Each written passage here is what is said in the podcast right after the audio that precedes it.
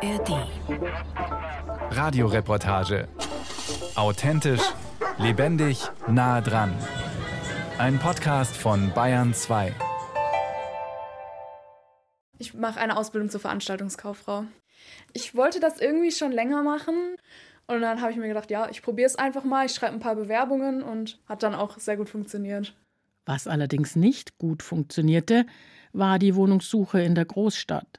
Ausgerechnet ins teure München wollte Paulina ziehen.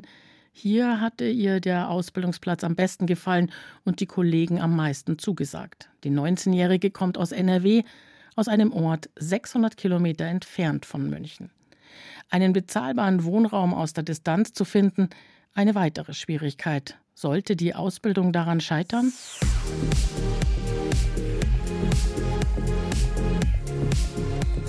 Die Statistik vom Münchner Amt für Wohnen zeigt die Not um bezahlbaren Wohnraum schwarz auf weiß. 2023 waren die Bewerbungen um geförderten Wohnraum so hoch, wie selbst die Leiterin Monika Betzenbichler es noch nie erlebt hat. Wir hatten 2023 mit Stand 31.12.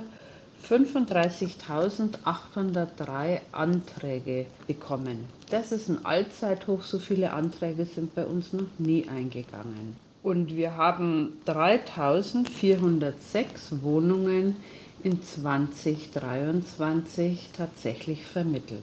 München und die Münchner kämpfen. An allen Ecken wird eingerissen und neu gebaut. Parkplätze, Kasernen, alte Industrieviertel, aber auch Grünflächen und viele Bäume AD. Baulärm, Betonmescher, Kräne gehören zum gewohnten Stadtbild. Doch angesichts der vielen Neubauten und dennoch weiter teuren Mieten drängt sich die Frage auf, ist bezahlbarer Wohnraum planbar? Der Wohnungsbau ist die große soziale Frage der Gegenwart geworden. Die Arbeitsgemeinschaft für zeitgemäßes Bauen in Kiel hat dokumentiert, was die Baukosten in die Höhe treibt. Die Grundstückspreise, die Materialkosten und als drittes die Bauvorschriften.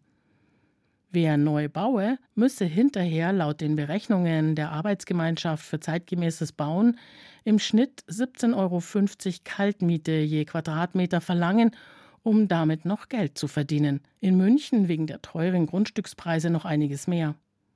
Günstige Grundstücke, ein Schlüssel, um bezahlbaren Wohnraum zu schaffen um nicht nur sozial bedürftigen Menschen zu ermöglichen, in der Stadt zu wohnen, sondern auch anderen Gruppen hat das Amt für Wohnen sich zur Aufgabe gemacht, Wohnprojekte für bestimmte Zielgruppen umzusetzen und ging dafür auf die Suche nach günstigen Grundstücken. Fündig wurde man bei öffentlichen Parkplätzen.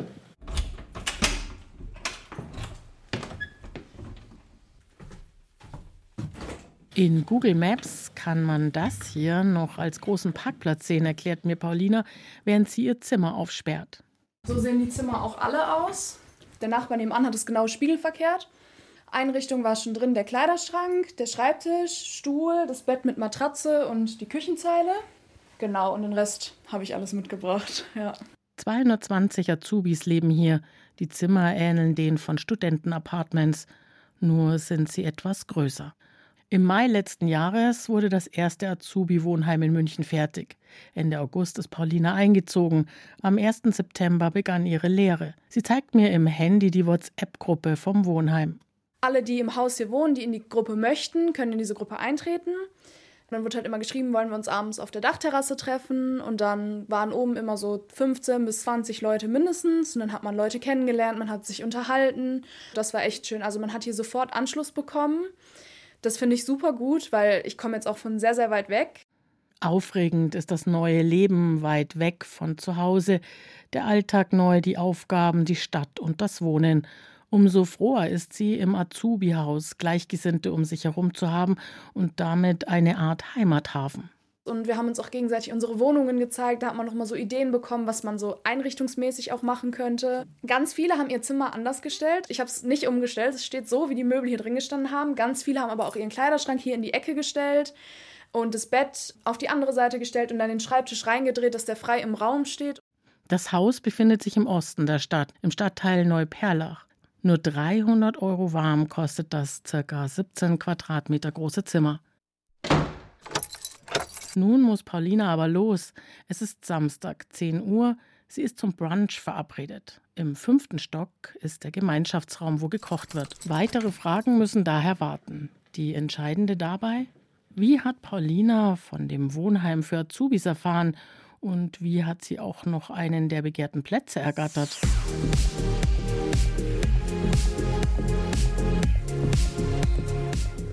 Aber nicht nur junge Menschen brauchen bezahlbaren Wohnraum. Ein Projekt, auf das sich verschiedene Einkommensgruppen, Geflüchtete und Wohnungslose bewerben konnten, war das Dante 1. Ein Haus im Münchner Westen, das als Stelzenbau über dem Parkplatz des Dante-Schwimmbads entstand. 100 kleine Wohnungen waren zu vergeben. Die Durchschnittsmiete beträgt 9,40 Euro pro Quadratmeter kalt. Monika Betzenbichler. Ein weiteres Thema ist für Seniorinnen und Senioren haben wir in der Anmeldung zehn Mehrgenerationenhäuser.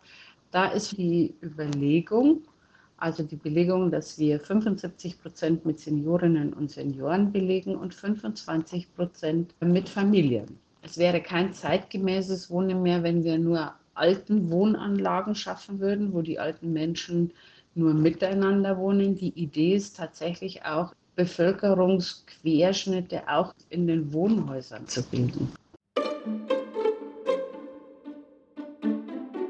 Ich habe aus der Liste, die wir damals erstellt haben, diese Begrifflichkeiten einfach übernommen. Die würden wir jetzt anfangen zu kennen. Es ist Samstagnachmittag. Im Osten der Stadt findet ein Treffen statt. Mitglieder einer Genossenschaft haben sich versammelt, um über die Aufteilung der Gemeinschaftsräume zu bestimmen. Ponytreff, Rennbahn, Schmiede. Entsteht hier etwa ein Reitstall mitten in der Stadt? Moritz Seelinger ist Gründungsmitglied der Wohnungsgenossenschaft. Er erklärt: Nee, es ist so, das war ja früher die, schwere Reiterkaserne, also die Luitpold-Kaserne.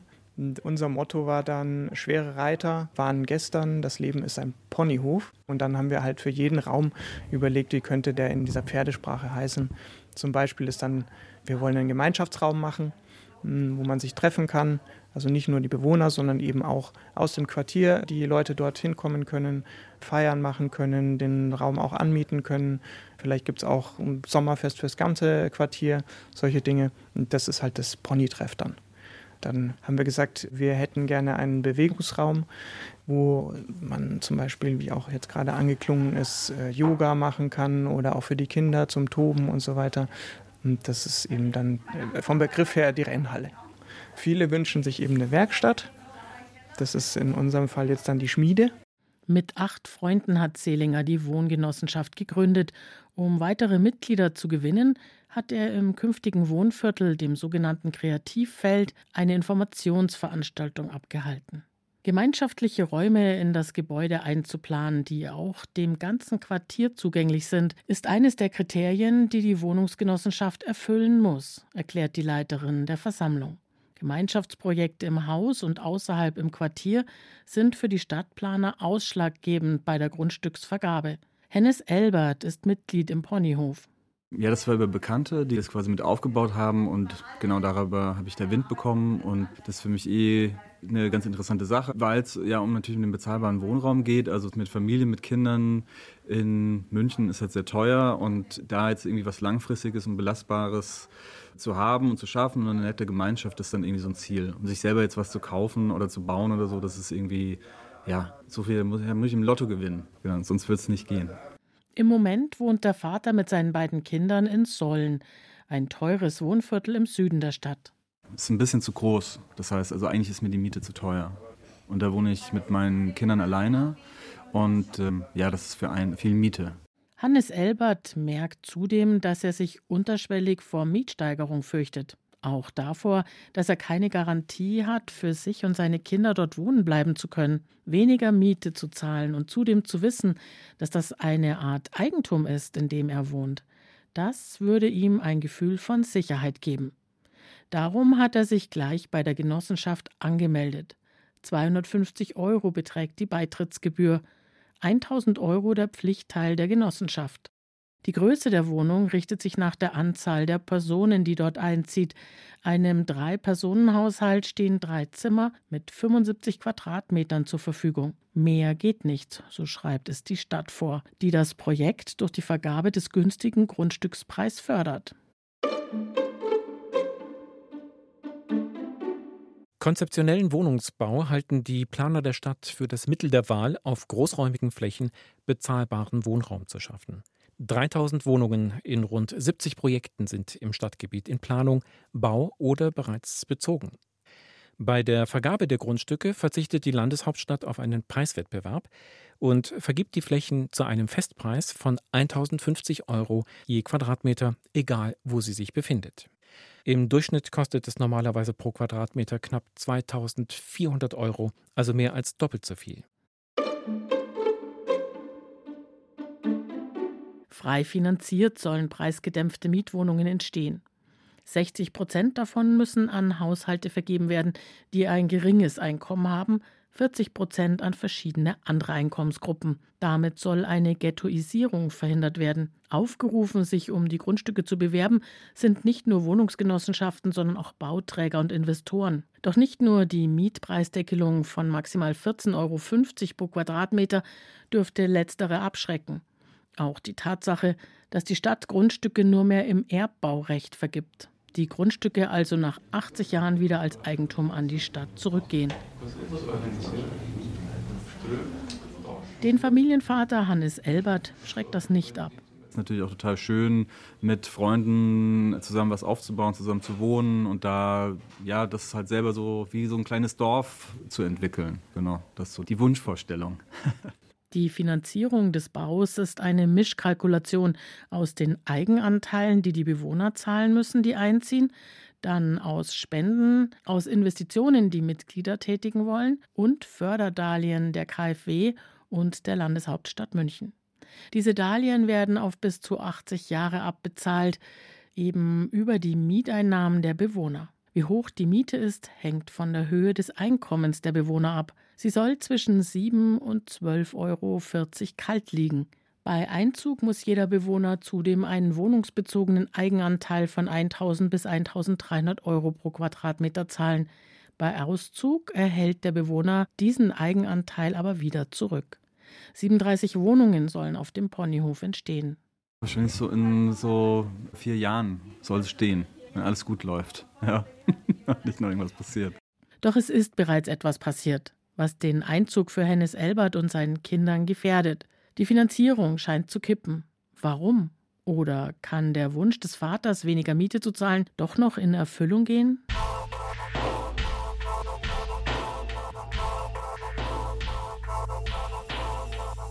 Vor einem riesigen Bauloch auf dem Kreativfeld treffe ich Florian Dilk.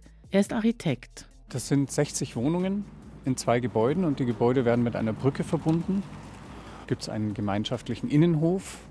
Und in der Siedlung insgesamt gibt es einen öffentlich zugänglichen, aber auch ähm, so halb privaten Zwischenbereich. Das ist dann so wie eine Fußgängerzone mit Grün. Auch Dilk baut an einem Gebäude für eine Genossenschaft. Er ist der Ansicht, Kostensparen beim Bau ist längst angebracht, spätestens seit die Kosten für Materialien explodieren. Berlin. Laut dem Hauptverband der deutschen Bauindustrie lag das Preisniveau bei den meisten Baumaterialien im Dezember 2023 noch weit über dem Niveau von 2021, dem Beginn der starken Preissteigerungen.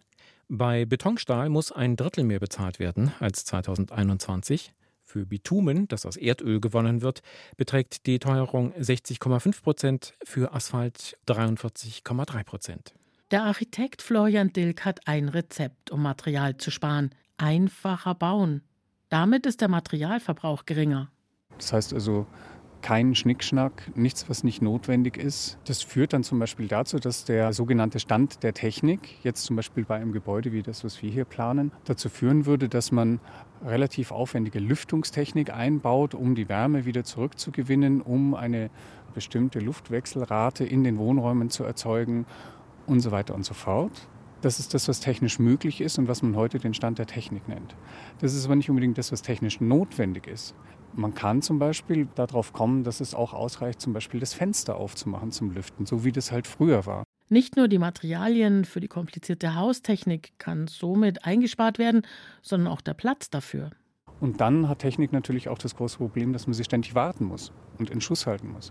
Dann hat Technik auch eine andere Lebensdauer als so ein Gebäude. Dieses Gebäude wird ja gebaut, dass es 100 Jahre steht, sag ich mal.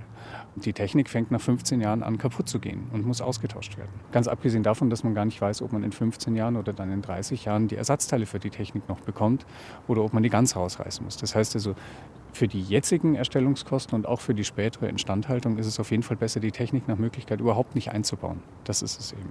Skeptisch ist Florian Dilk auch gegenüber energieeffizienter Technik, deren Einbau zurzeit gefördert wird. Wir wissen auch von Untersuchungen, dass die Effizienz dieser energieeinsparenden Technik extrem davon abhängig ist, wie die Benutzer die auch einsetzen. Man kann in derselben Wohnung völlig unterschiedliche Energieeinsparergebnisse erzielen, je nachdem, ob man jemanden, einen Frischluftfanatiker drin hat, der gerne die Fenster aufmacht, jemanden hat, der bei 18 Grad in der Wohnung lebt oder jemand, der bei 25 Grad äh, sich in die Badewanne legt. Das kann die Technik eigentlich gar nicht ausgleichen. Das heißt, ist das, was man sich vorher theoretisch errechnet, was eintreten soll an Ersparnis, tritt nur in einem ganz bestimmten Fall ein und in vielen Fällen nicht.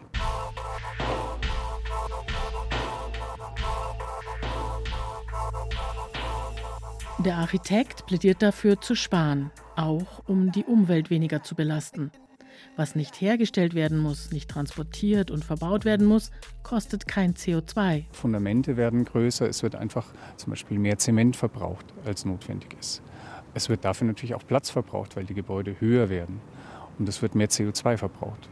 Ähnlich ist es auch Bemessung von Heizanlagen zum Beispiel. Ja. Wir gehen davon aus, dass es außen minus 16 Grad hat und dass es im Bad 22 oder 24 Grad warm werden muss. Es kann aber durchaus ja mal eine Woche im Winter geben, wo ich sage, okay, da schaffe ich im Bad auch nur die 20 Grad oder vielleicht sogar nur 19. Und wenn mir das nicht reicht, dann stelle ich mir halt für sieben Tage einen Heizlüfter mit ins Bad.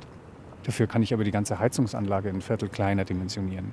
Also das heißt, wir messen die Dinge immer so, dass sie auch in möglichen Extremsituationen immer noch den vollen Komfort zu 100 Prozent liefern.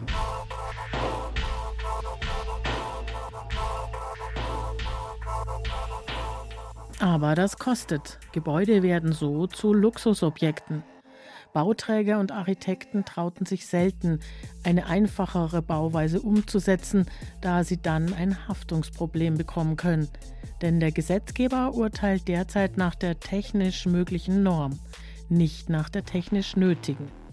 Dies ließe sich ändern und entspräche dem Zeitgeist, ist der Architekt überzeugt. Das heißt, dass später ein Dritter, der die Immobilie nutzt, kommt und sagt, ihr habt da was nicht eingehalten, ihr habt da nicht nach den anerkannten Regeln der Technik, die zurzeit gelten, gebaut. Wenn sowas vor Gericht kommt, schaut der Richter in die Norm oder in eine anerkannte Regel der Technik und was er da liest, das ist für ihn das, wie es sein sollte. Und wenn man das nicht eingehalten hat, dann ist man schadensersatzpflichtig. Deswegen trauen sich das einfach sehr wenig. Das heißt, die Kreativität wird einfach auch durch das Nicht-Trauen sehr stark gehemmt. Kreativität im Sinne von schlichterem Bauen. Auch bei der Architektur gäbe es Möglichkeiten zu sparen. So zum Beispiel spart ein Laubengang als Zugang zu Wohnungen den Bau eines zweiten Treppenhauses. Alles Möglichkeiten, um beim Bauen zu sparen. Der Architekt Florian Dilk spricht aus Erfahrung. Ja, wir haben schon so Häuser gebaut, die viel günstiger geworden sind, auch hier in München. Das hat ein bisschen mehr als die Hälfte gekostet, wie das, was wir jetzt hier bauen. Und das ist 2016 fertig geworden. Teuer waren neue Häuser schon immer. Seit 2015 steigen aber die Baukosten stärker als früher. Die Arbeitsgemeinschaft für zeitgemäßes Bauen in Kiel hat akribisch dokumentiert, was beim Bau Geld kostet. Die Einhaltung der massiven Vorgaben für Barrierefreiheit, Energieeffizienz, Schallschutz, Brandschutz kosten nicht nur Material, sondern vor allem auch mehr Zeit auf der Baustelle. Eine einfache Wohnung fertigzustellen dauert heute knapp 60 Monate und damit doppelt so lange wie 2014.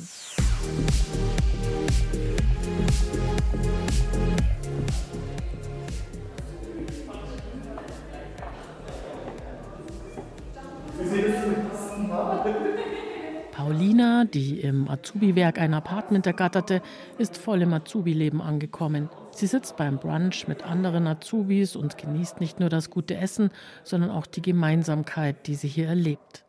Das Apartment ist für sie wie ein Sechser im Lotto. Sie will noch erklären, wie sie es bekam. Ihre Chefin der Veranstaltungsagentur hat ihr einen Link zukommen lassen. Okay, ein Link. Ich kann mich hier auf eine Azubi-Wohnung bewerben. Die Bedingung ist, dass man eine Ausbildung in einem Münchner Betrieb macht, in München selbst, nicht im Umland. Okay, das ist bei mir der Fall. Meine Daten kann ich alle eingeben. Drei Wochen später erhielt sie eine E-Mail vom Amt für Wohnen. Sie staunte nicht schlecht, dass die Zimmervergabe wirklich wie beim Lottospielen per Los passierte. Es ist ein YouTube-Livestream, eine Box mit den ganzen Losnummern drin und dann wurde so ja geschüttelt und gemischt und dann wurden in verschiedenen Kategorien Zettel rausgenommen und dann wurden die Losnummern vorgelesen. Das finde ich ja interessant. Okay, sie ziehen jetzt die ersten Nummern. Sie nehmen den Zettel raus, lesen die Nummer vor, und legen den Zettel zur Seite. Oh, auf einmal haben sie meine Nummer gezogen. Wow, ich habe eine Wohnung bekommen. Das finde ich ja jetzt richtig cool. Ich kann meine Ausbildung in München jetzt also doch antreten und muss mir keine Sorgen mehr um die Wohnungssuche machen. Bezahlbaren Wohnraum zu ergattern war also auch für Paulina nicht planbar, sondern ein reines Glücksspiel. Normal in der Ausbildung in München eine Wohnung zu finden, das ist echt eine Katastrophe. Kann man einfach so ausdrücken, das ist wirklich, wirklich schwierig weil die Wohnungspreise ja so horrende sind, dass man das mit einem Azubi-Gehalt gar nicht bezahlen kann.